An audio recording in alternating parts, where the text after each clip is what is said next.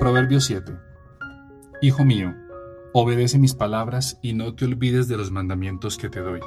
Obedece mis mandamientos y tendrás vida. Haz de mis enseñanzas lo más importante de tu vida.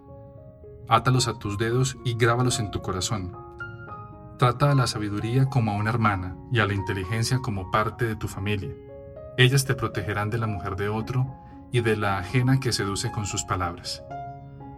Un día miré por mi ventana, a través de las rejas, y vi a unos jóvenes ignorantes, y me fijé en uno que era especialmente torpe.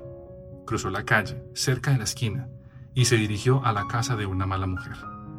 Ya caía la tarde, era casi de noche, y de pronto la mujer salió a su encuentro con toda la apariencia de una prostituta, abrigando sus intenciones.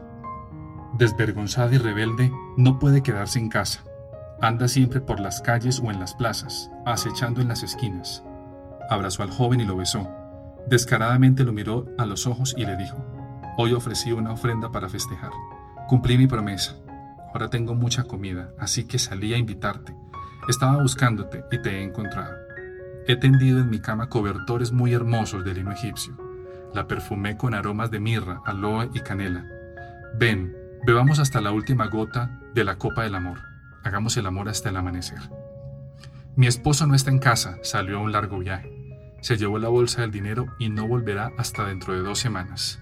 Decía esas palabras para tentar al joven, y sus suaves palabras lo atraparon.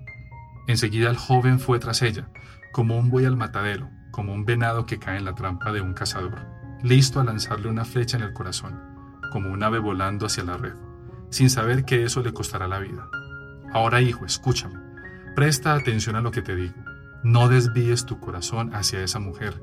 No te extravíes por sus caminos, porque a muchos ha hecho caer heridos de muerte. Sus víctimas han sido numerosas. Su casa lleva al sepulcro, conduce directo a la muerte.